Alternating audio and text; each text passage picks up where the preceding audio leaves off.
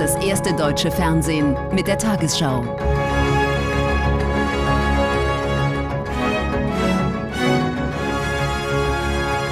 Heute im Studio Konstantin Schreiber. Guten Abend, meine Damen und Herren. Ich begrüße Sie zur Tagesschau.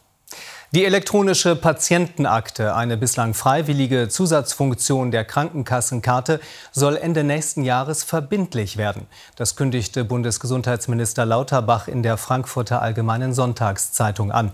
Wer die Nutzung etwa aus Gründen des Datenschutzes ablehne, müsse dann ausdrücklich widersprechen. Die Funktion ist seit zwei Jahren verfügbar, wird bislang aber kaum genutzt. Sie soll unter anderem Mehrfachuntersuchungen vermeiden, indem bei jeder Behandlung die Vorgeschichte eingesehen werden kann. Die elektronische Patientenakte. Seit 2021 gibt es sie, doch kaum ein Versicherter nutzt sie, lädt sich die App herunter. Laut Bundesgesundheitsminister Lauterbach weniger als ein Prozent. Dabei könnte die Akte im Notfall wichtige Informationen liefern. Ganz konkret bedeutet das im Moment, dass es sein kann, dass ich nicht weiß, was der Patient für Medikamente vorher eingenommen hat, dass ich nicht weiß, was er für Vorerkrankungen hat. Das kostet im Einzelfall auch Menschenleben oder es erzeugt unglaublich viel Leid. Und beides könnte man mit der elektronischen Patientenakte wirklich deutlich schneller und zügig abstellen. Der Gesundheitsminister sieht das auch so. Lauterbach kündigt für Ende 2024 ein neues, verbindlicheres Verfahren an. Jeder, der nicht ausdrücklich widerspricht, ist automatisch dabei. Auch bei den Patienten, die sich selbst nicht mit der Einrichtung der elektronischen Akte beschäftigen möchten, steht sie zur Verfügung. Das heißt, Ärzte könnten die Akte dann zum Beispiel zum Austausch von Informationen nutzen. Selbst wenn die Versicherten sich keine entsprechende App herunterladen und nicht aktiv zustimmen. Patientenschützern geht das zu weit. Die elektronische Patientenakte ist sinnvoll und richtig. Sie darf aber die Patientenrechte nicht aushebeln. Und deswegen ist Schweigen niemals Zustimmung. Das gilt bei den Daten genauso wie bei medizinischen Eingriffen. Von den Koalitionspartnern Grünen und FDP Zuspruch für Lauterbach und Forderungen an die genaue Ausgestaltung. Sensible Gesundheitsinformationen sollten verschattet werden können, dass sie eben nur ganz bestimmten behandelnden Ärzten zur Verfügung stehen. Das stärkt das Vertrauen der Menschen in die Akte. Seit Jahren hinkt Deutschland bei der Digitalisierung im Gesundheitswesen hinterher. Mit seinem Vorstoß will der Gesundheitsminister die Versorgung der Patienten verbessern. Doch die Anforderungen an Lauterbachs Gesetzesvorhaben sind hoch. Er muss Patienten und Datenschutz in Einklang bringen. Einen Tag vor der Kabinettsklausur in Meseberg streitet die Koalition weiter über die Kindergrundsicherung. SPD und Grüne betonten vor den Beratungen, wie dringlich das Projekt sei. Finanzminister Lindner von der FDP rechnet allerdings mit geringeren Kosten als das Familienministerium. Ressortchefin Paus von den Grünen hat für die Grundsicherung 12 Milliarden Euro veranschlagt. Nach Lindners Lesart reicht dafür ein einstelliger Milliardenbetrag.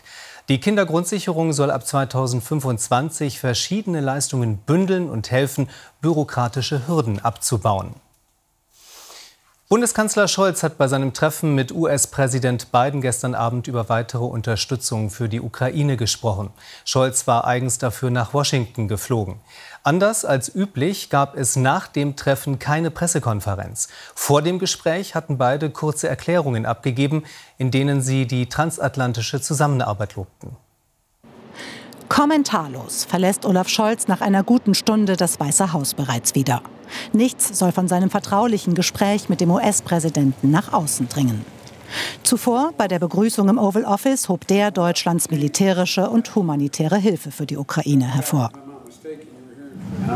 Danke für deine starke Führung. Ich meine das aufrichtig. Das hat einen riesigen Unterschied gemacht. Die weitere Unterstützung der Ukraine, das Hauptthema des Treffens. Es ist sehr wichtig, dass wir deutlich machen, dass unsere Unterstützung anhält. Dass wir bereit sind, weiter an der Seite der Ukraine zu stehen, solange wie dies nötig ist.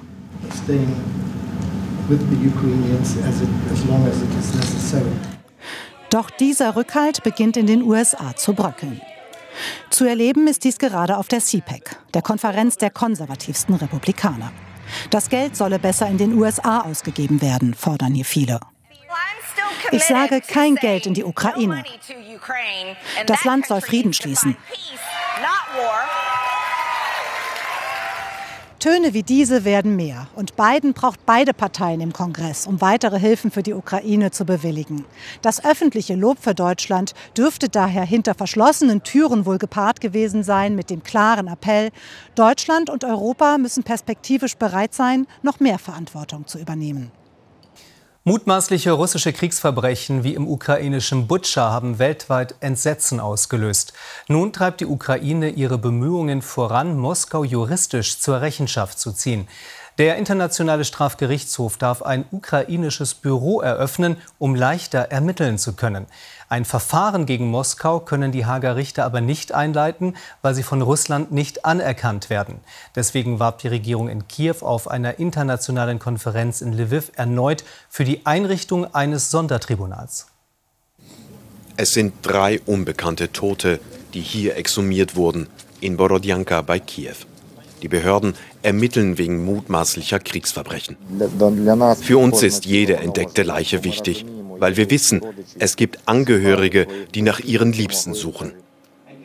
Die Spurensicherung ist der erste Schritt. Am Ende geht es darum, die Verbrechen vor Gericht zu bringen. Um das zu unterstützen, wird in der Ukraine eine Repräsentanz des Internationalen Strafgerichtshofs eröffnet. Auf einer Konferenz in Lviv geht es um den rechtlichen Rahmen für die Aufarbeitung von Kriegsverbrechen und Verbrechen gegen die Menschlichkeit. Außerdem will Kiew Russlands Angriffskrieg als Verbrechen ahnden können. Um Putin und sein engstes Umfeld zur strafrechtlichen Verantwortung zu bringen, müssen wir das internationale Recht voll ausschöpfen. So fordert die Ukraine ergänzend ein eigenes Sondertribunal, um den Aggressor Russland und Präsident Putin anzuklagen, und das aus einem bestimmten Grund. Weil der Strafgerichtshof in Den Haag für die Ukraine keine Zuständigkeit hat für dieses Verbrechen der Aggression. Auch die EU befürwortet ein Sondertribunal, das allerdings müsste von der UN-Vollversammlung beschlossen werden. Bisher gibt es laut ukrainischen Ermittlern rund 70.000 registrierte Fälle mutmaßlicher Kriegsverbrechen. Und jeden Tag kommen weitere dazu. Bei einer Konferenz in Panama sind von den Teilnehmern knapp 19 Milliarden Euro für den Schutz der Ozeane zugesagt worden. Die EU wird sich mit mehr als 800 Millionen Euro beteiligen. Das Geld soll in Meeresschutzgebiete, nachhaltige Fischerei oder die Reduzierung von Müll in den Weltmeeren investiert werden. An dem Treffen mit dem Namen Our Ocean nahmen mehr als 600 Vertreter von Regierungen, Unternehmen und Zivilgesellschaft aus 70 Ländern teil. Für sie will Deutschland künftig mehr tun. Korallen halten die Meere im Gleichgewicht und Deutschland sagt Millionen für Schutzprojekte zu. Die USA versprechen 6 Milliarden Dollar für den Ozeanschutz und Panama, Gastgeber der Our Ocean Konferenz, die Verdopplung seiner Meeresschutzgebiete. Die Zeit drängt. Die Meere sind zu warm, zu sauer, gestresst von Verschmutzung. Doch ohne sie kein Klimaschutz, denn Ozeane nehmen CO2 auf. Die deutsche Umweltministerin deshalb zufrieden über die Zusagen aus Panama in Höhe von knapp 20 Milliarden Dollar. Das ist eine unglaublich hohe Summe von dieser einen globalen Konferenz. Und das gibt definitiv Rückenwind für die Verhandlungen nach New York. Denn dort ringen zeitgleich die UN-Mitgliedstaaten um ein Hochseeschutzabkommen in heiklen Zeiten. Konzerne fassen Bodenschätze in der Tiefsee ins Auge, Manganknollen etwa die Metalle für Batterien enthalten. Bisher ist die Hochsee fast rechtsfreier Raum. Ein Schutzabkommen überfällig, sagen Umweltschützer. Wichtig sei, 30 Prozent der Meere bis 2030 wirksam zu schützen. Der Stress und der Druck, unter dem die Meere stehen, durch Überfischung, durch industrielle Nutzung, äh, durch vielleicht auch Tiefseebergbau, der demnächst dann beginnt, der ist enorm. Die Umweltschützer hoffen deshalb auf einen Durchbruch in New York. Bis dahin seien die Finanzzusagen aus Panama ein wichtiges Zeichen für den Meeresschutz. In Berlin haben Klimaaktivisten der letzten Generation das Denkmal zum Grundgesetz beschmiert. Am Vormittag schütteten sie eine schwarze Flüssigkeit auf die Glasskulptur mit den 19 Grundrechtsartikeln am Bundestag. Unter dem Motto Erdöl oder Grundrechte warfen sie der Bundesregierung vor, nicht genug für den Klimaschutz zu unternehmen. Bundestagspräsidentin Bass twitterte, sie sei erschüttert. Justizminister Buschmann teilte mit, Demokratie und Rechtsstaat dürften nicht in den Schmutz gezogen werden. Die Polizei leitete Ermittlungen ein. Die Band Lord of the Lost vertritt Deutschland in diesem Jahr beim Eurovision Song Contest. Die Hamburger haben sich beim Vorentscheid mit ihrem Song Blood and Glitter mit deutlichem Vorsprung gegen sieben Mitbewerber durchgesetzt. Das ESC-Finale findet am 13. Mai in Liverpool statt. Wegen des russischen Angriffskriegs wird der internationale Wettbewerb in Großbritannien ausgetragen und nicht in der Ukraine, die das Event im letzten Jahr gewonnen hatte.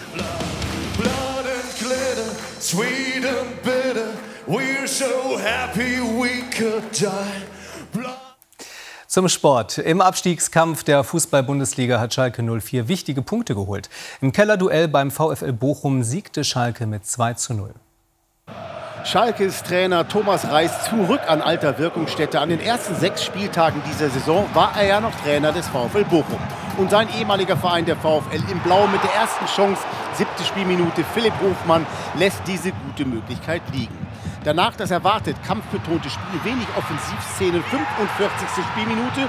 Plötzlich der Ball im Netz der Gastgeber. Manuel Riemann nicht ganz unbeteiligt. Die Flanke von Salazar, Riemann verpasst, will dann klären und produziert ein Eigentor.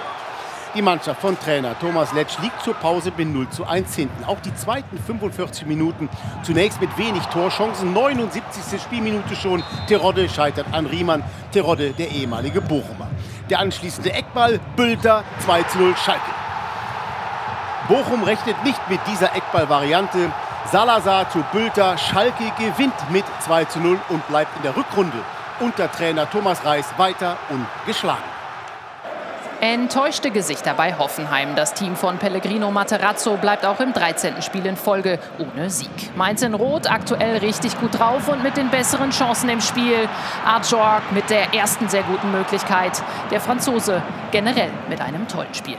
Mainz mit der Ecke. Fernandes nimmt genau Maß. Bell völlig frei. Barrero das 1 zu 0 für Mainz in der 33. Minute.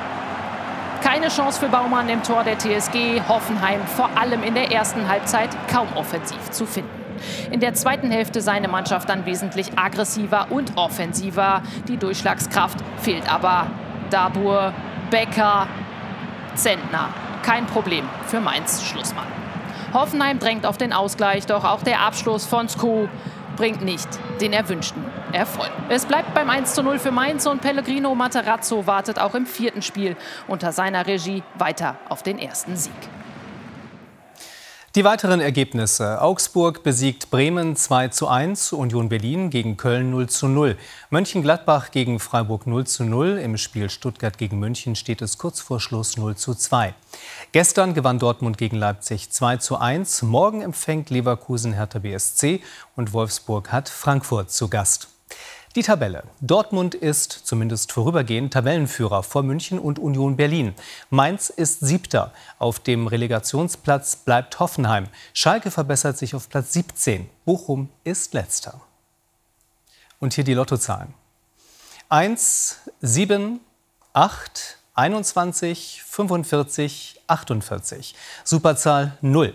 Diese Angaben sind wie immer ohne Gewähr. Weitere Gewinnzahlen finden Sie auf tagesschau.de und im ARD-Text ab Tafel 580. Und nun die Wettervorhersage für morgen Sonntag, den 5. März. Feuchtkalte Polarluft sorgt für wechselhaftes und teilweise winterliches Wetter. Heute Nacht ist es oft dicht bewölkt, gelegentlich regnet oder schneit es etwas, stellenweise kann es glatt werden. Morgen sind bei vielen Wolken einige Schauer unterwegs, in tieferen Lagen ist es teils Regen, teils Schnee, im Bergland durchweg Schnee, dazu in der Nordosthälfte windig. Im Nordosten und äußersten Südwesten kann sich auch öfter die Sonne zeigen. Heute Nacht meist Werte um den Gefrierpunkt oder leichter Frost.